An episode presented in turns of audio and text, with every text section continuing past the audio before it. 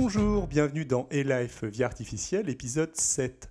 Dans cet épisode, de même que dans l'épisode suivant, nous allons parler de robotique évolutionnaire et de robotique réactive. Je profite de cette introduction pour signaler aux éventuels nouveaux auditeurs que j'ai essayé d'organiser les épisodes des lives vie artificielle dans un sens logique. Euh, c'est-à-dire que si vous n'avez pas de connaissances particulières en vie artificielle et que vous avez peur d'être perdu euh, en débarquant au milieu, je vous conseille d'écouter les épisodes dans l'ordre. Pour cet épisode spécifique, je vous conseille tout particulièrement d'avoir déjà écouté l'épisode 4 sur la théorie de l'évolution et l'épisode 5 sur les algorithmes génétiques. Je suis toujours avec Simon Carignon. Bonjour. Bonjour. Toujours là. Il fait euh, chaud, on est bien. Euh, et c'est surtout lui qui va parler parce que je m'y connais pas des masses euh, dans ce sujet. Simon, qu'est-ce donc que la, robotique. réactive mmh, et la robotique évolutionnaire en fait? Déjà, merci de me permettre de discuter de ces sujets tout à fait intéressants sur vie artificielle. Ah, c'est un grand plaisir. Donc, la robotique évolutionnaire, l'idée générale, c'est reprendre l'évolution par Darwin et l'utiliser, l'appliquer à la robotique. Mais euh, pour ça, avant de parler de robotique euh, évolutionnaire, je voulais parler donc de robotique réactive parce que c'est un élément important de, la robotique évolutionnaire. Qu'est-ce que c'est que la robotique réactive? En fait, ça apparaît dans les années 80 environ, et l'idée c'est les anciens concepts d'intelligence artificielle de les changer un petit peu. Donc l'idée de d'avoir un robot qui va manipuler des symboles ou qui va manipuler une certaine représentation du monde, et ben là on va euh, on va l'oublier et on va utiliser quelque chose de tout à fait différent et ça va être vraiment la façon dont est construit le robot qui va euh, guider son euh, ses, sa, réaction au monde. Et en fait, le comportement intelligent entre guillemets du robot, il va naître de l'interaction entre ce robot et son environnement. Et son environnement voilà. Donc l'archétype de, de, de, cette robotique réactive, c'est le véhicule de Breitenberg. Donc on en a déjà un petit peu parlé, vous en avez déjà un peu parlé. Euh. On en avait déjà un petit peu parlé euh, avec euh, Alexandre qui nous avait parlé de robotique bio-inspirée, mais je pense pas qu'il avait déjà cité Breitenberg. Breitenberg. Donc moi, je vais, je vais le reprendre en, détail. Hein. donc, le, robot, le véhicule de Breitenberg, qu'est-ce que c'est? Donc l'idée c'est tout simple, c'est on a deux capteurs qui vont pouvoir permettre de capter la lumière et deux, deux moteurs, enfin deux roues en fait le, capteur, plus il est proche d'une source de lumière, d'une source lumineuse, plus il émet. C'est le principe du, du, capteur. Et en fait, l'idée, c'est suivant comment je vais brancher, je vais faire un branchement tout simple, je vais brancher euh, mon, mon, capteur euh, gauche sur ma route gauche. Et dans ce cas-là, en fait, qu'est-ce qui va se passer? Plus je vais être près de la, source de lumière, plus la route gauche va, va accélérer, parce qu'en fait, le capteur, l'énergie qu'il va recevoir, on va on va l'amplifier, puis l'envoyer dans le moteur, donc le moteur va tourner de plus en plus vite. Mhm. Et euh, avec cette réaction-là, qu'est-ce qui va se passer? Si j'ai de la lumière à gauche, la route gauche accélère, donc que fait le robot? Il tourne à droite parce que la route gauche tourne plus vite que la route droite. Et, euh, inversement, si j'ai une lumière à droite, le capteur droit la, détecte, va envoyer plus d'électricité à, la route droite, et le robot va tourner à gauche. Donc comme ça, on a un, comportement qui n'est pas du tout pensé intelligemment, c'est juste un branchement en fait, et on va avoir euh, des robots qu'on va croire intelligents, puisqu'on va avoir l'impression qu'ils vont dans un, fuir la lumière, là, dans le cas que je vous ai décrit, ou si on fait les branchements euh, inverse, inverse controlatéral, euh, si on branche le, capteur de gauche sur la route droite, là, en revanche, qu'est-ce qui va se passer? Il va se passer que plus, plus mon capteur de gauche va être proche de la lumière, plus il va euh, accélérer la route droite. Et donc, plus il va tourner en direction de la lumière. Et on va vraiment avoir des robots qui vont suivre en fait la lumière. Et, et d'un point de vue extérieur, on aura l'impression d'avoir un robot qui, soit dans le premier cas que je décris, essaie d'éviter, sont fuit la lumière, soit dans le deuxième cas, sont attirés par la lumière. Alors pour faire très très très rapidement euh, le lien avec euh, l'épisode précédent, donc ça vous pouvez facilement vous amuser à le faire avec des Lego Mindstorm ou à le faire avec des euh, J-Block, ça marche avec aussi. Les, super cadeaux que vous avez achetés à vos enfants, vous pouvez faire le Breitenberg, c'est assez simple, on a des, des, descriptions un petit peu partout. Donc en fait cette idée c'est bon, c'est assez simple, les comportements sont assez basiques, mais je trouve ça assez intéressant pour ce que ça, pour le changement en fait de, de, de, de, façon dont on va voir l'intelligence et de la façon dont on va, euh, on va programmer nos robots et comment euh, on va les, les, concevoir en fait. Euh, c'est pas juste on a trouvé une façon de, faire des robots qui suivent la lumière. Non, on, est en train de repenser en se disant, mais en fait, peut-être que l'intelligence, c'est pas forcément que euh, manipuler des symboles et faire des opérations logiques sur des symboles. Ce qui était un peu l'idée de l'intelligence artificielle euh, classique euh, des années après les années 50. Donc c'était, on va prendre un robot qui va analyser le monde, qui va modéliser ce monde selon des, des, donc on, en le symbolisant, et ensuite il va faire des opérations logiques pour savoir comment interagir, et puis ensuite faire des actions. Là, en fait, c'est vraiment euh, la façon dont est construit le robot qui va guider son, son, comportement, qui va nous paraître intelligent, en fait. Il y, a, y a, beaucoup d'exemples de, de, ce genre de choses, et même dans la nature, on, retrouve un petit peu ça. Euh, les, cellules, en fait, euh, qu'est-ce qu'elles font? Par exemple, quand un axone, il va, euh, il va, il va, se, il va se développer, il va grandir, donc les axones des cellules nerveuses du, cerveau, ils vont suivre des gradients de calcium ou ce genre de choses. Et en fait, c'est ni plus ni moins ça. On a un, capteur qui va, qui va détecter qu'il y a plus de gradients. Ils vont être attirés par des, par des gradients de polarité, ce genre de choses et notre axone qui va pousser en fait dans une certaine direction comme s'il était attiré, mais en fait c'est des opérations très mécaniques et sans intelligence euh, euh, très euh, complexe derrière. Donc on retrouve beaucoup de cette idée de, de, robotique réactive, mais en fait c'est inspiré, c'est très, très inspiré de, ce qu'on voit dans la biologie en fait. Voilà, donc c'est une idée assez intéressante.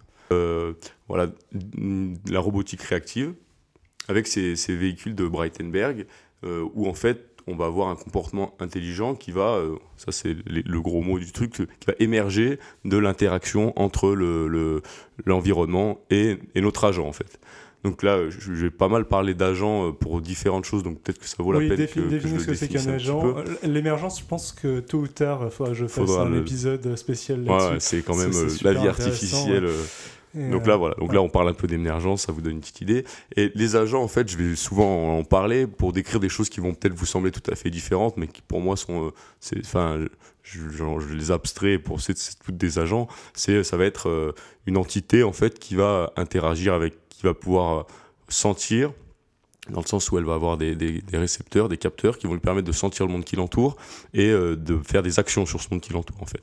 Donc un agent, ça peut être donc les robots dans notre cas de la robotique évolutionnaire, mais euh, une cellule, euh, on peut la considérer comme un agent, un être vivant comme comme vous et moi, ça peut être un agent, une voiture, n'importe quoi qui qui qui, est, qui peut avoir des capteurs et puis qui peut ou des créatures virtuelles dans une simulation évolutionniste Exactement, par exemple. des créatures virtuelles donc euh, ce concept d'agent-là. Donc là, on a ces agents réactifs qui n'ont euh, pas du tout de représentation du monde, de représentation interne du monde, qui vont juste, euh, de, la façon dont ils sont construits, vont avoir une certaine façon de se comporter dans le monde.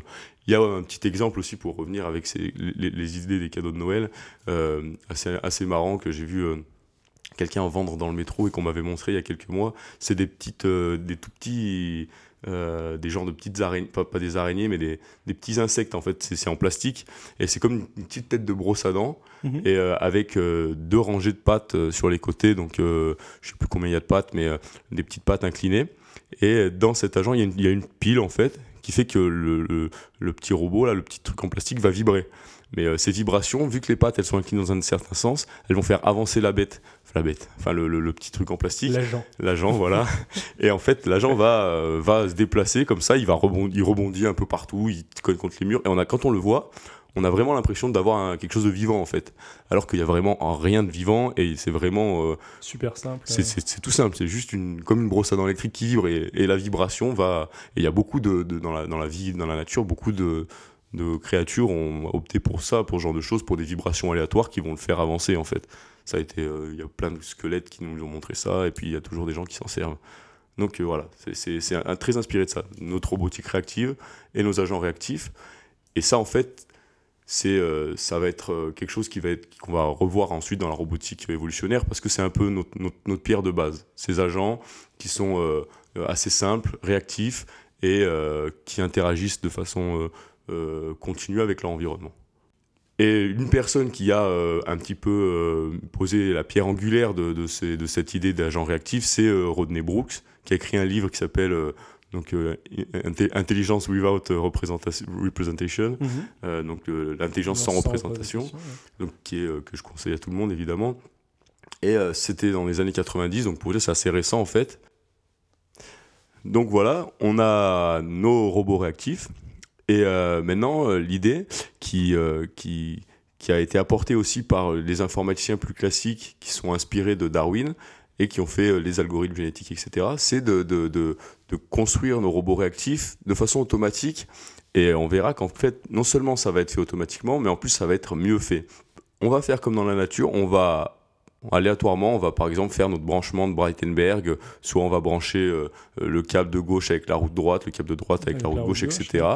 Et on va, euh, on va tester sur 10 robots et on va voir quel branchement marche le mieux en fait. C'est vraiment l'idée. La... Sur un critère euh, défini auparavant. Voilà, on verra que c'est pas c'est assez, assez, compliqué au final de déterminer ces critères donc de, de, sélection. Mais voilà, l'idée générale c'est ça, c'est euh, faisons un sampling aléatoire des solutions possibles pour faire euh, pour faire des belles phrases, mais en fait, en gros, on va prendre plusieurs solutions aléatoires, on va générer aléatoirement un, robot, en gros, et on regarde comment il se comporte, on prend les meilleurs, et on va les muter. Bon, à chaque fois, euh, il y a énormément de façons de faire différentes. Comment on prend les meilleurs déjà, euh, comment on, les modifie ensuite, parce que l'idée c'est de les muter un petit peu pour qu'ils changent, les faire se croiser. Euh, il y a tout un tas de possibilités et de recommencer. On a un petit peu parlé de ces questions-là sur euh, l'épisode 5 euh, qui parlait des algorithmes génétiques. Euh, pour les auditeurs, si jamais vous voulez le réécouter ou que vous ne l'avez pas écouté. un peu l'épisode 5. Et je pense qu'on rentrera dans un épisode futur plus en détail justement sur ces méthodes de sélection par tournoi, etc. donc voilà, donc il y, a y beaucoup de méthodes qui existent depuis assez longtemps. Enfin, Hollande, c'est les, années 70, ce, ce, genre de choses. Donc les algorithmes génétiques. Euh, donc les, roboticiens se sont dit, bah, nous aussi, on va s'en servir. Et, euh, et, quand on y pense, en fait, c'est pas, c'est, pas si bête parce que euh, le robot, en fait, c'est une bonne façon de, de, de, tester des, des, choses aléatoirement. Enfin, on, on, conçoit assez facilement qu'on puisse utiliser la théorie de Darwin sur des, sur des petits robots. L'intérêt d'avoir, que j'ai parlé des robots réactifs, c'est que ces robots sont assez simples à, construire et ensuite à tester, à, faire évoluer en fait. Donc c'est pour ça qu'on a ces, architectures qui vont euh, euh, être réactives et qui vont pouvoir euh, vivre dans un environnement et on va concevoir grâce à l'évolution artificielle automatiquement ces architectures. Et alors là, on conçoit euh, l'architecture, mais est-ce qu'on fait aussi évoluer le corps du robot, enfin le, sa mécanique, euh, je sais pas, le nombre de roues qu'il va avoir, euh, ce genre de choses Très bonne question. L'idée initialement, c'est de, de, faire évoluer en fait uniquement le contrôleur, ce qu'on appelle le contrôleur, donc ce qui va dicter le comportement en fait du robot. Euh, la morphologie là, ce dont tu parles, le mhm. nombre de roues, etc. Euh, ça pourrait être aussi une, quelque chose qu'on modifie et qu'on fait évoluer. Et effectivement, les gens essaient de le faire. Le problème, c'est qu'au niveau matériel, c'est un peu compliqué, voilà, de, de, de, pouvoir construire les robots qu'on veut. Ce, ce, serait génial. Et il y a beaucoup de, raisons pour dire que c'est mieux parce que surtout euh, dans, ces histoires de robotique réactive, la façon dont on est conçu importe énormément sur la façon dont on va se comporter. Donc euh, pouvoir faire évoluer en même temps le comportement et la morphologie, ça semble la voie à suivre en fait. voilà, c'est le Graal et, les gens le font et c'est ce, que les, chercheurs essayent de faire. Pour l'instant, euh, moi je vous parlerai d'un exemple un peu plus précis ensuite. On va rester sur l'évolution en fait du contrôleur là encore, il y a euh, énormément de façons de le faire. Déjà, rien que le contrôleur, moi je vous dis contrôleur, euh, mais euh, il y a des millions de façons différentes de contrôler un robot, de programmer un robot. je vous ai parlé un petit peu de robotique réactive, on pourrait faire évoluer des choses qui ne sont pas du tout réactives et faire évoluer des, des, des, des robots qui ne sont pas programmés comme ça. Mais la robotique réactive apporte... Des, des, choses intéressantes et c'est des contrôleurs de ce type-là que, dont moi je vais vous parler quand je parle de faire évoluer, c'est ce genre de robot. Voilà. D'accord. Pour, euh, pour, vous, pour que vous ayez une idée un peu concrète de ce que c'est, en général, ce qu'on va utiliser, c'est des petits robots mobiles, avec, euh, comme ceux que j'ai décrits pour Breitenberg, avec deux roues et puis euh, des séries de capteurs, en général des capteurs infrarouges. L'exemple, le, prototype type, c'est le Kepera, pour ceux qui connaissent. Ça aussi, ça peut être une idée de cadeau pour, pour Noël, mais c'est un petit peu plus cher. Parce que là, on est dans des, outils de recherche, mais par exemple, le Kepera 3, euh, euh, qui est fait par euh, l'école polytechnique fédérale de Lausanne, c'est des, des, petits robots tout simples qui mhm. ont une série de capteurs et dans lequel on peut mettre ce qu'on veut. Donc ils sont tout petits, ils font environ 5-6 cm de diamètre, et on peut, on peut très vite tester un contrôleur qu'on aura généré aléatoirement dessus mettre ce qu'on veut, c'est oui, c'est le contrôleur. Le contrôleur, c'est programmé. voilà, c'est du software, exactement. Donc c'est ce genre de robot-là qu'on va utiliser pour faire de la programmation. Pour vous donner des, exemples des, succès un petit peu historiques de, la robotique évolutionnaire, les premiers algorithmes évolutionnaires, on a réussi à, concevoir automatiquement comme ça des, contrôleurs qui ont contrôlé des, je sais plus c'est un octopode ou un hexapode, euh, en tout cas des, robots avec plusieurs pattes type euh, Grosses araignées Voilà, grosses araignées ou plutôt grosses fourmis, euh, voire mille pattes. Euh, donc c'est assez difficile de les, de, les, de les concevoir en tant qu'ingénieur parce que parce qu'il y a beaucoup de moteurs, il y a beaucoup de... Enfin, une petite différence, euh, ça peut tout changer en fait. Et, donc c'est très compliqué d'ajuster finement les, les, paramètres et de le faire. Si on doit le faire à la main, l'ingénieur il va peut-être passer deux mois à le faire. Alors que là, avec des techniques d'évolution artificielle, on va y arriver en un peu moins de temps. Ça, c'est un bon exemple pour vous montrer aussi comment ça peut être compliqué. Parce que pour le coup de l'hexapode, la façon qui a été choisie pour, euh, pour tester euh, si c'était une bonne solution, parce que ça c'est un des grands points en fait qu'il faut que j'aborde avec vous, c'est euh, comment on, teste. Comment savoir si c'est voilà, la, si bonne la bonne solution. Et donc là, par exemple, dans cet exemple-là, la personne, eh ben, il a sur l'ordinateur créé aléatoirement un, un, contrôleur, il le met sur le, sur, le, sur le robot, il lance le robot, et en fait, tout simplement, on va mesurer entre l'endroit le, où est parti le robot et l'arrivée, la distance parcourue.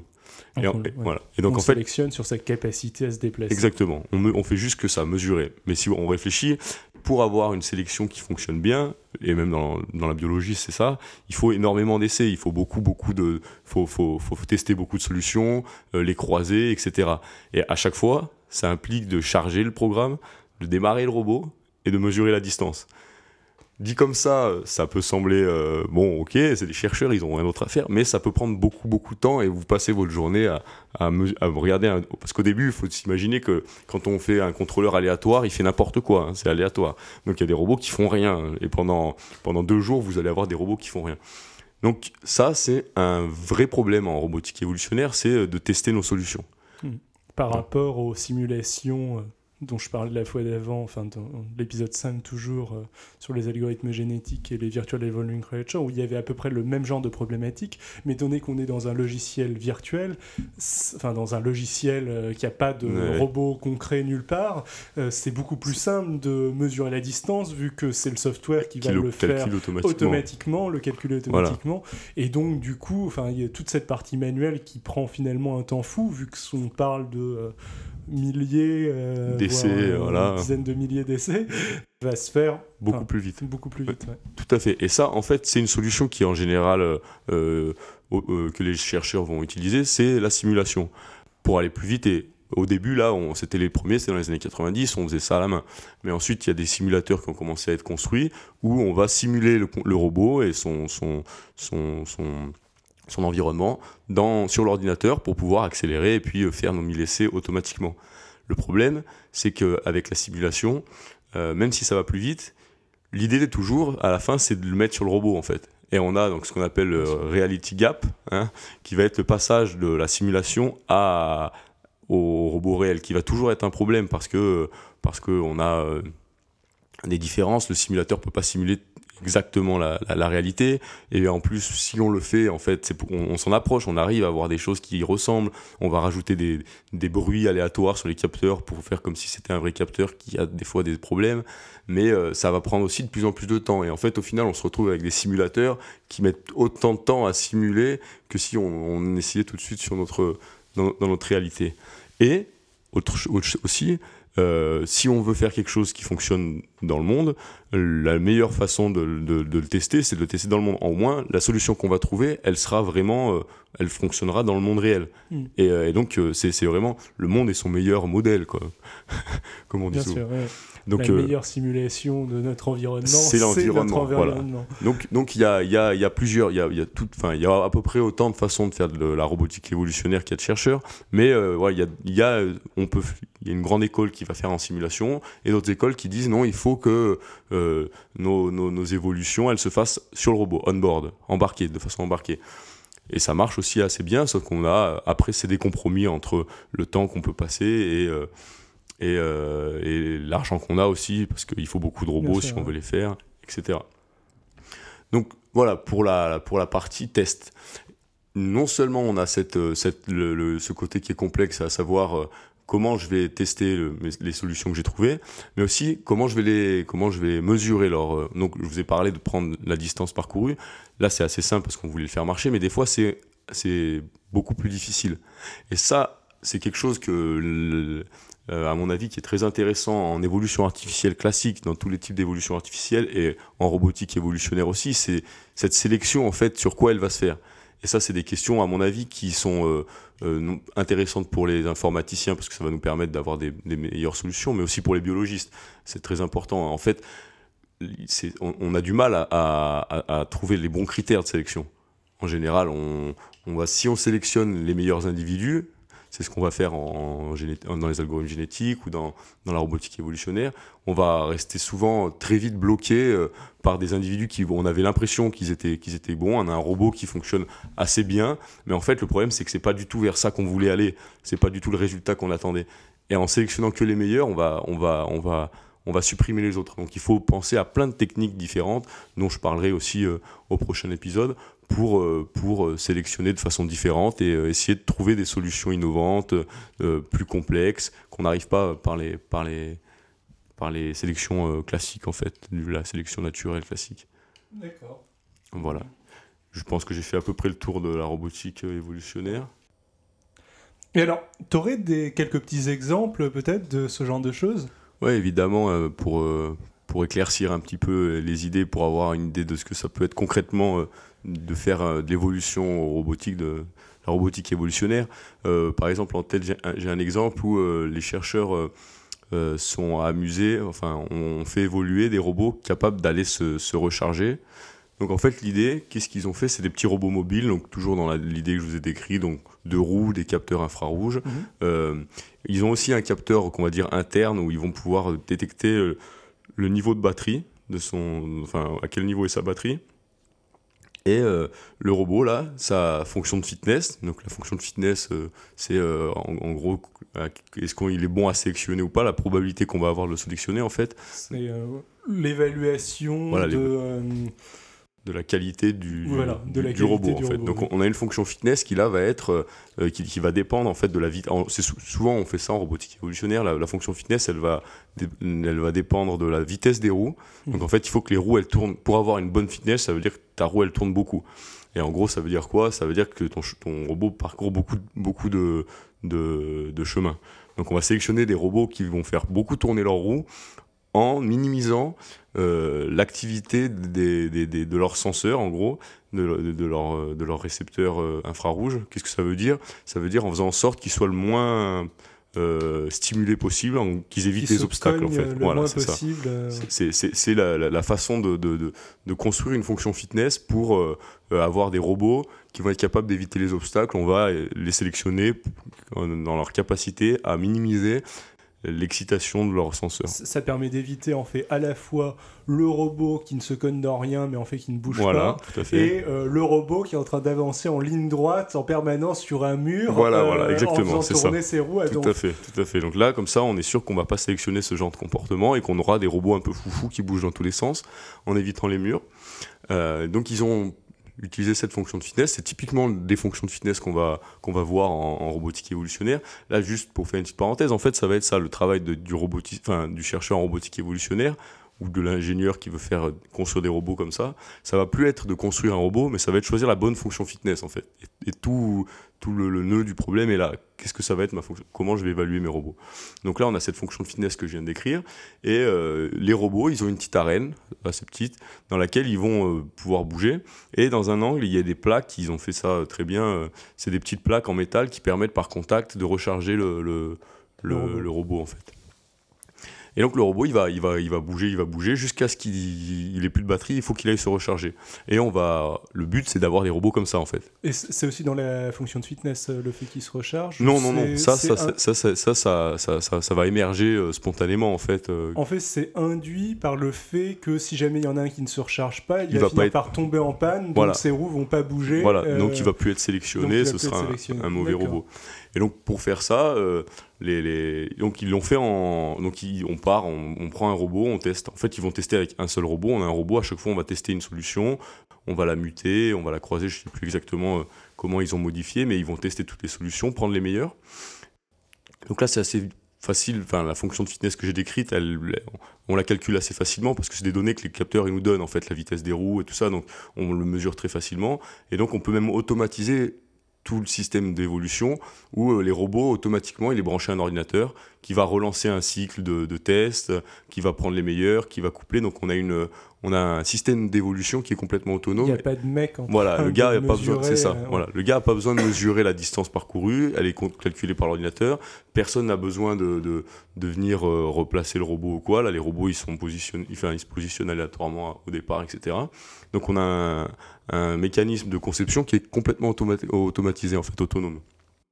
Et euh, ça a marché. Ils ont rajouté un petit truc, c'est une petite lampe en fait qui va être cachée derrière la, à un certain endroit en fait, mais qui est fixe et euh, que le robot peut détecter en fait. Et euh, en utilisant des techniques de robotique évolutionnaire, ils arrivent à créer en partant de rien. Donc au début, les robots ils font quasiment rien.